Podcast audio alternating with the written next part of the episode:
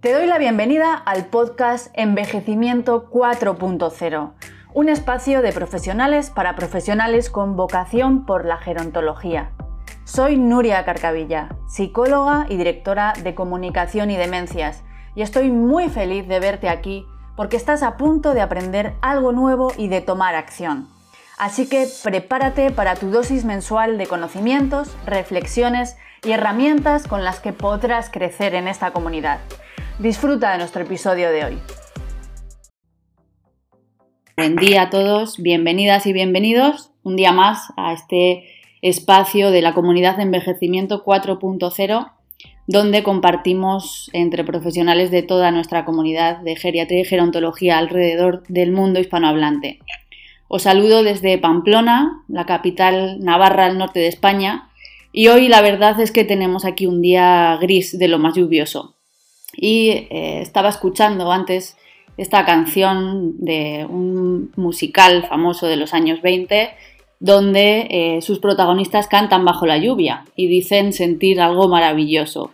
Solo que hoy eh, la protagonista de este espacio nos va a cambiar el término de cantar por otro que asociamos generalmente a una emoción también altamente beneficiosa, Hoy está con nosotras y con nosotros eh, una gerontóloga que desde Argentina trabaja con el humor para guiar a las personas mayores y les ayuda a transitar el envejecimiento desde lo positivo. Nuestra invitada de hoy es licenciada en gerontología. Es docente en la licenciatura de gerontología en las materias de trabajo en terreno y gerontología social. También es investigadora sobre la implementación del humor aplicado en salud y en educación desde la Universidad de Maimónides, en Argentina. Y además eh, de todo esto, asume la coordinación general de la residencia Galia, que está ubicada en la ciudad de Buenos Aires. Todo esto es una presentación muy breve de toda su trayectoria es eh, muy amplia, pero también eh, está trabajando en el desarrollo de su tesis de maestría sobre el humor, el humor en el proceso de aprendizaje. Y es que está analizando qué apreciación tienen los alumnos de este concepto del humor cuando se utiliza como una herramienta también que sirve para aprender y especialmente eh, se fija en los profesionales de la salud, porque en su maestría está centrada eh, precisamente en educación para profesionales de la salud y es desde este lugar donde se especializa. Así que la formación y la capacitación afirma deben ser continuas, constantes en todo el personal de la salud y además en este tiempo tan importante donde hemos vivido situaciones muy complejas y nos invita a tomar conciencia de que el humor es una herramienta muy valiosa para el ejercicio de nuestra profesión desde la gerontología. Hablamos con Graciela Spinelli.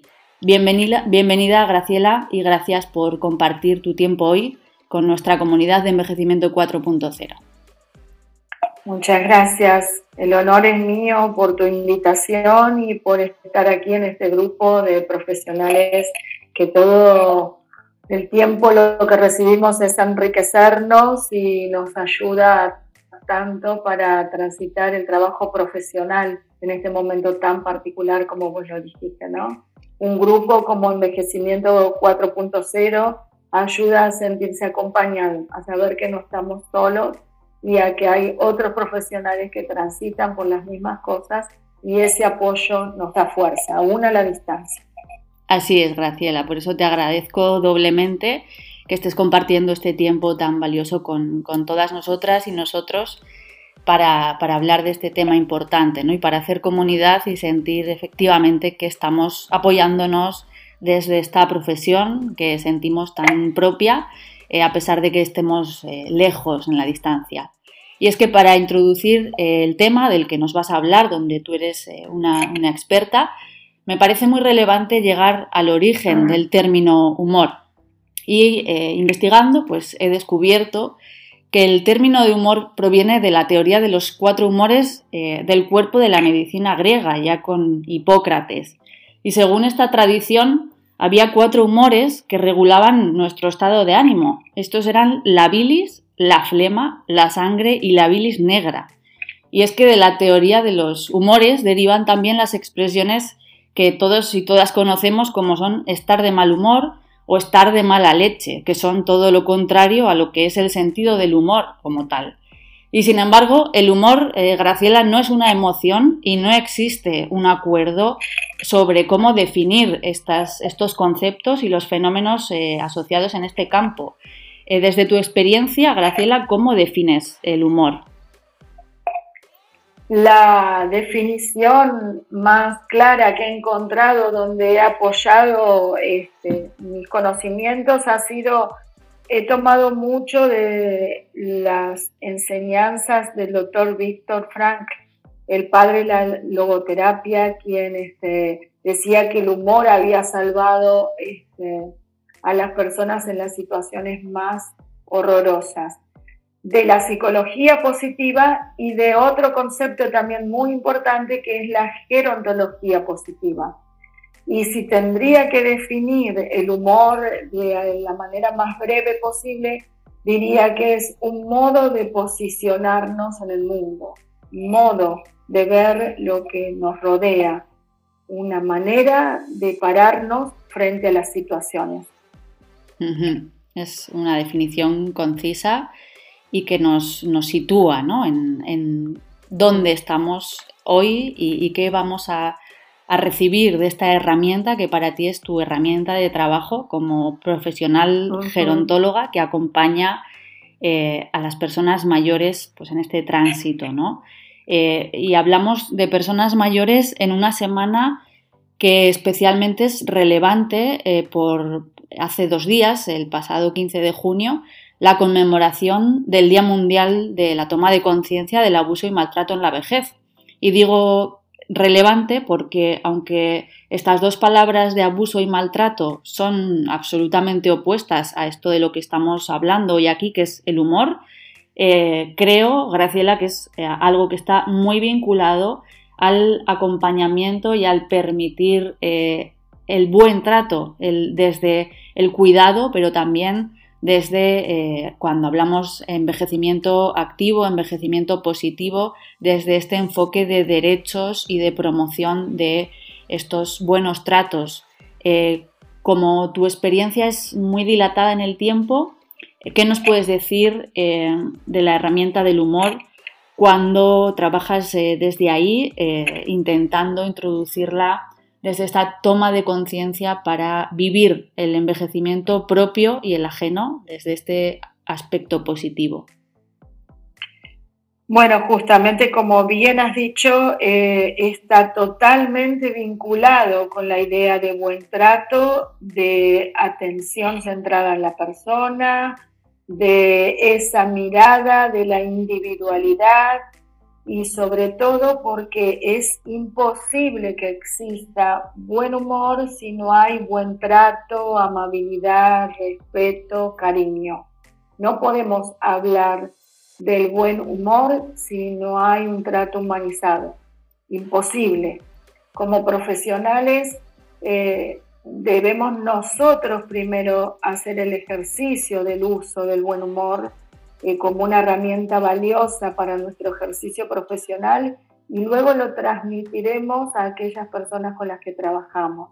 Si nuestra, nuestro modo de ver el mundo, nuestro modo de ver nuestro accionar profesional es de esa manera, entonces en todo momento eh, esa herramienta será como sacar eh, un, un, lápiz del bolsillo. No es algo que tengo que ir a buscarlo eh, lejano, lo tengo ahí cerca, porque entendí que eso es lo mejor, tener siempre a mano eh, esa lapicera para escribir o en este caso el buen humor para enfrentar todo lo que nos rodea. Eh, pero si me permiten, Nuria, lo importante es entender que el humor en sí mismo es algo también muy personal y si no es bien utilizado puede ser una herramienta dañina.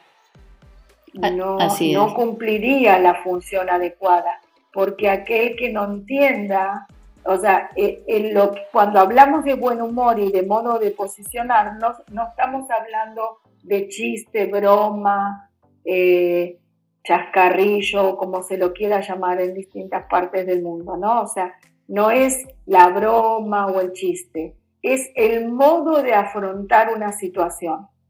Eh, la risa en sí es algo muy valioso para la salud, pero no es el hecho de reírnos porque sí, sino el hecho de sentir que cada cosa que nos toca en la vida la podemos mirar desde ese lado positivo y también como profesionales tomar los aspectos positivos, tomar los aspectos positivos de las personas con las que trabajamos y con las que pretendemos hacer buenas prácticas, eh, ayudarlos y acompañarlos a, a conocer sus fortalezas, a ver cuánto han pasado y cuánto han sobrevivido y cuánto han sobrellevado y que esas cosas le permitan desarrollar este sentido del humor que le permita ver el medio vaso lleno y no el medio vaso vacío. Lo cual no significa, y un punto que es importante, es que no significa negar la situación, porque en algún momento me han planteado, pero si trabajas desde la risa y del buen humor, es como que no es esconder lo que está pasando o tapar, no, para nada.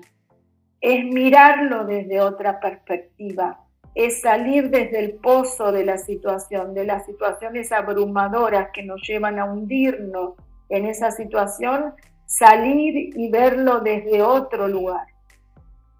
Así es, es como bien has dicho, eh, una forma de posicionarnos ante la vida. Diríamos que el humor es una actitud que, se puede aprender incluso y también una herramienta, me ha gustado mucho ese ejemplo que nos has eh, puesto del lapicero, ¿no? que siempre hemos de llevar eh, junto a nosotras en, el bolsillo para hacer uso de él cuando la situación lo requiera, ¿no? en este camino de aceptación de, esa adversidad que el objetivo entiendo que nos, eh, explicas es trabajar desde la aceptación, ¿no? desde el dar cabida a lo que ocurre, aceptarlo y ser capaces, como dices, de, de tener otra mirada distinta ante estas situaciones de la vida que nos pueden eh, plantear esa adversidad. Y en este contexto, Graciela, ¿cómo eh, llega a una gerontóloga, cómo, cómo, te surge esta idea de trabajar con el humor eh, en, el envejecimiento, con las personas adultas mayores? Bueno, esa es una excelente pregunta. cuando estudiaba mi carrera de gerontología, ya había surgido esta idea, ¿no? observando eh, cómo aquellas personas que tenían rasgos eh, donde se destacaba su actitud eh, positiva frente a la vida y frente a los hechos que les tocaba transcurrir, cómo esas personas se enfrentaban de manera más resiliente, más fuerte, las patologías, las pérdidas, los cambios. Eh, entonces empecé a hacer una investigación sobre todo esto que vos has hecho una introducción de Hipócrates y de toda esta idea, eh, teoría de los cuatro humores, que tiene que ver con el balance de los humores corporales, ¿no? porque humor también es entendido como líquido, eh, y que de alguna forma son las hormonas que, que, corren por nuestro cuerpo y que determinan nuestro estado de ánimo o nuestro estado de salud o enfermedad. Entonces empezamos a hacer este, investigaciones sobre esto y luego invité a las mismas personas mayores a eh, quizás hacer unas reuniones dentro de la universidad para ver qué pensaban ellos si eh, trabajábamos eh, con el humor en pos de un envejecimiento saludable y exitoso. Y, realmente el asombro fue, eh, tengo algunas frases que he atesorado durante estos años y que ahora las traje acá, las tengo en un papelito mío para recordarlas, eh, donde alguien me decía, por fin alguien se acerca como profesional desde un lado que, que es no hablarnos cómo prevenir enfermedades, sino parado desde lo positivo. ¿no? Eh, y por otro lado, me decía, claro, porque uno a veces trata de hacer talleres de prevención, de promoción de la salud, pero uno le dice, evitemos el sedentarismo para no esto, para no caer en esta patología o en esta otra, ¿no? Eh, y por otro lado, me encontré también con personas que decían, por fin encuentro un espacio donde puedo, donde se me permite eh, expresar el humor que yo ya siento eh, sin que se me censure. Y en esto también es, daría para mucho más, pero eh, son los distintos tipos de humor, ¿no?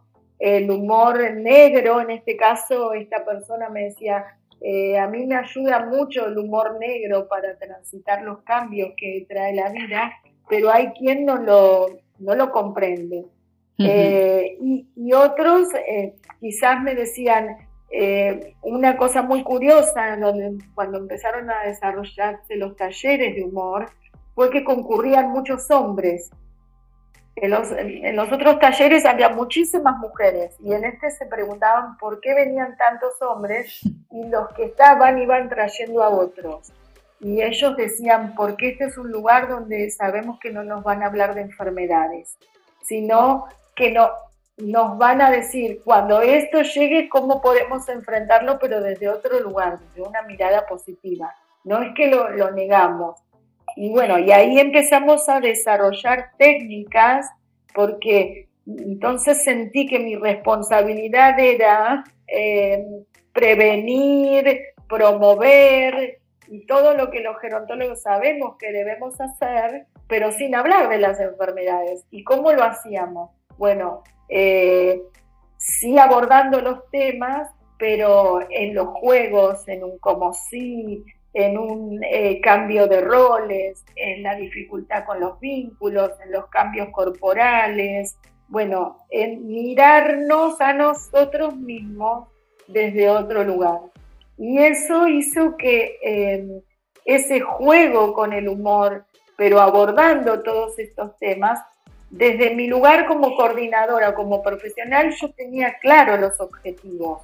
Sabía que quería lograr flexibilidad, que quería lograr em, eh, generatividad, que quería lograr mentes eh, abiertas para aceptar los cambios, para compensar pérdidas con, eh, con ganancias, para sabía lo que quería hacer, pero tenía que hacerlo usando el humor como una herramienta y no diciéndoles, este, si no hacemos tal cosa, vamos a llegar a una vejez con todas estas patologías. No sé si se entiende lo que quiero decir. Perfectamente. Además, eh, creo que has puesto en valor algo muy importante, que es que podemos conseguir nuestros mismos objetivos cambiando el formato, incluso eh, el cómo denominamos a, las actividades, ¿no? Siempre, como dices, enfocados en prevenir o en trabajar sobre eh, aspectos negativos asociados a enfermedades, pero tú misma has dicho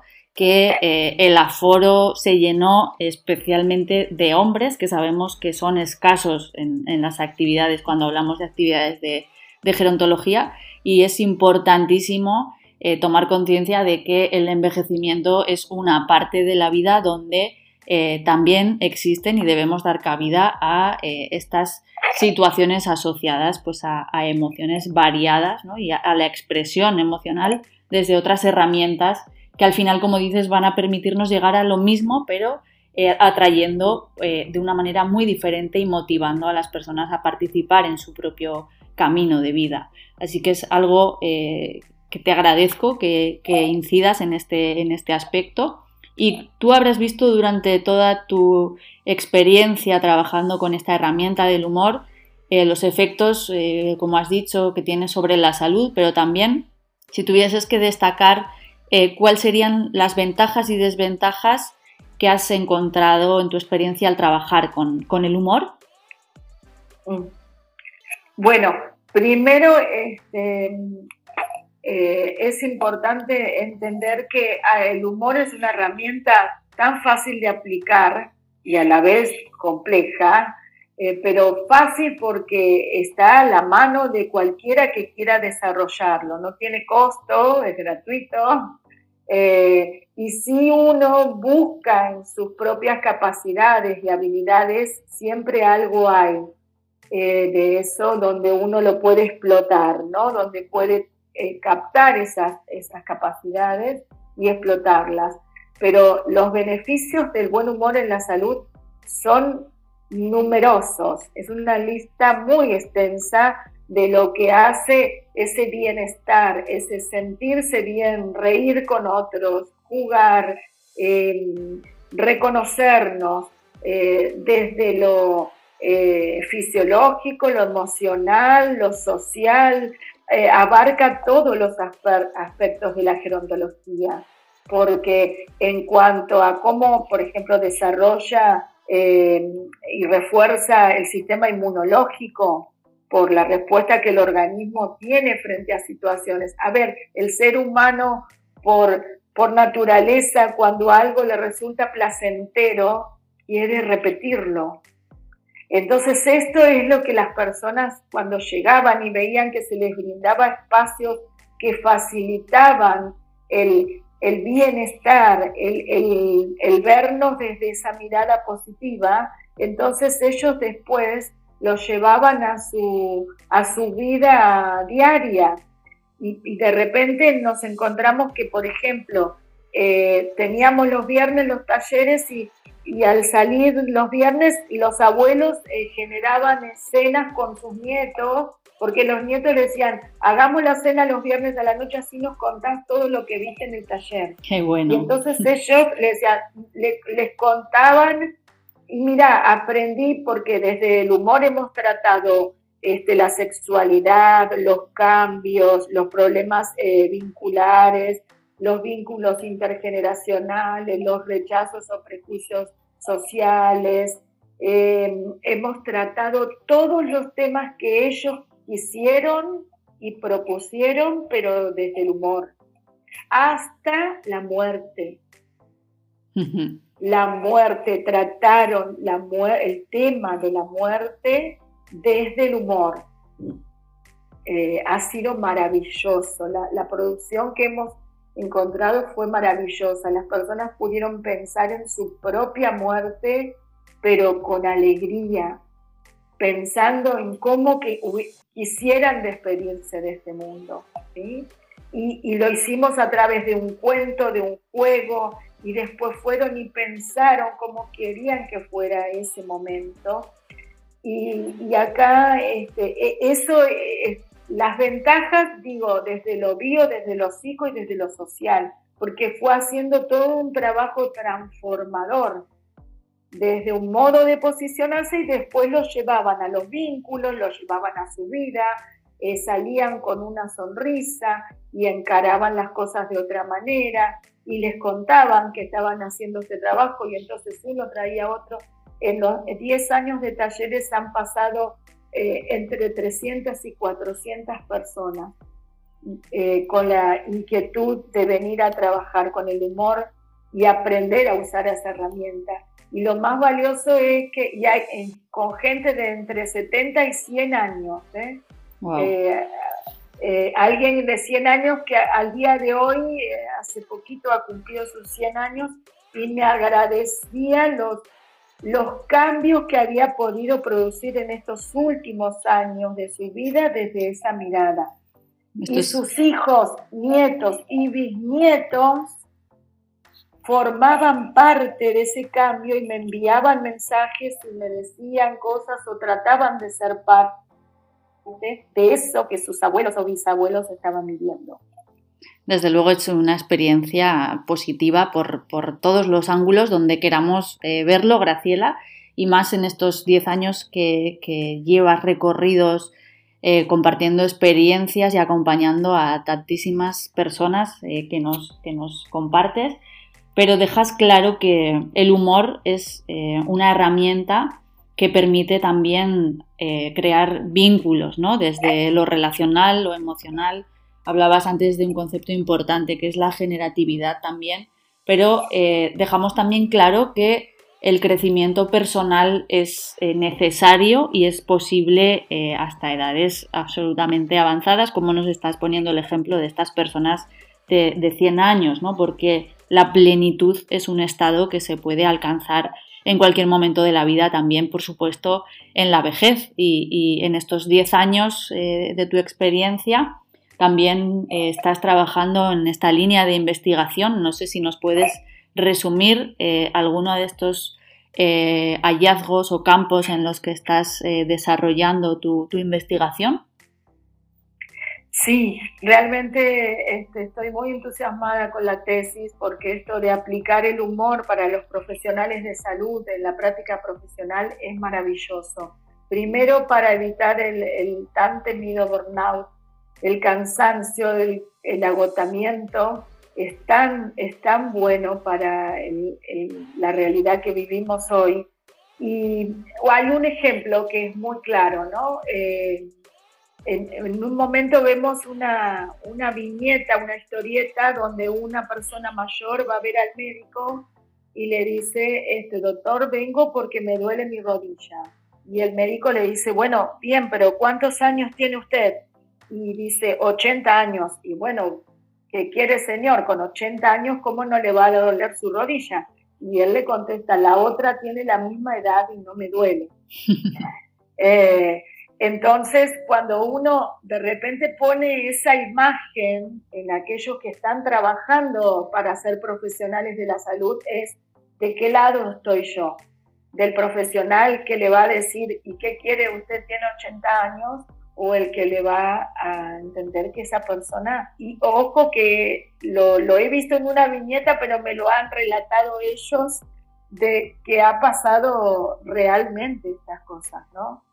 Eh, nosotros como profesionales eh, tenemos que pararnos de esa mirada. Y el humor, eh, usado así como doy este ejemplo, nos da un sacudón. La ironía, lo irónico, lo, la incongruencia del humor es lo que despierta la reflexión.